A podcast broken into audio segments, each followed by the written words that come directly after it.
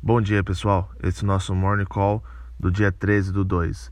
O Ibovespa ele seguiu em alta ontem de 1,13 aos 116 mil pontos, continuando corrigindo aí a queda dos últimos dias é, impulsionada aí pelo exterior. Né? O principal tom positivo no mercado há uma aparente confiança de que o surto de coronavírus que emergiu na China logo será controlado. Né? Apesar do coronavírus ainda estar contaminando muitas pessoas na China, o mercado está se apegando é, ao controle do governo chinês das cidades atingidas. Né? Com a doença não mais se propagando tão rapidamente como no começo, outro ponto positivo também que ditou o humor do mercado ontem o governo chinês ele orientou algumas cidades que estavam paradas para retomar as suas atividades para não gerar a falta de suprimentos a nível mundial.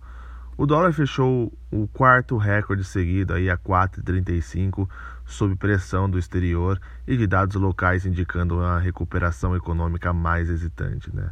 Agora já falando na parte dos mercados internacionais desta manhã, eles já operam em baixa.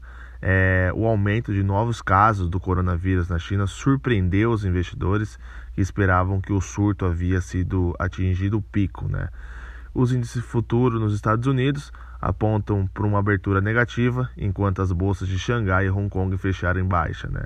No campo político, as falas de Paulo Guedes, o ministro da Economia, em relação aos servidores públicos, deteriorou aí o clima para o governo é, enviar uma reforma administrativa é, em ano eleitoral. Né?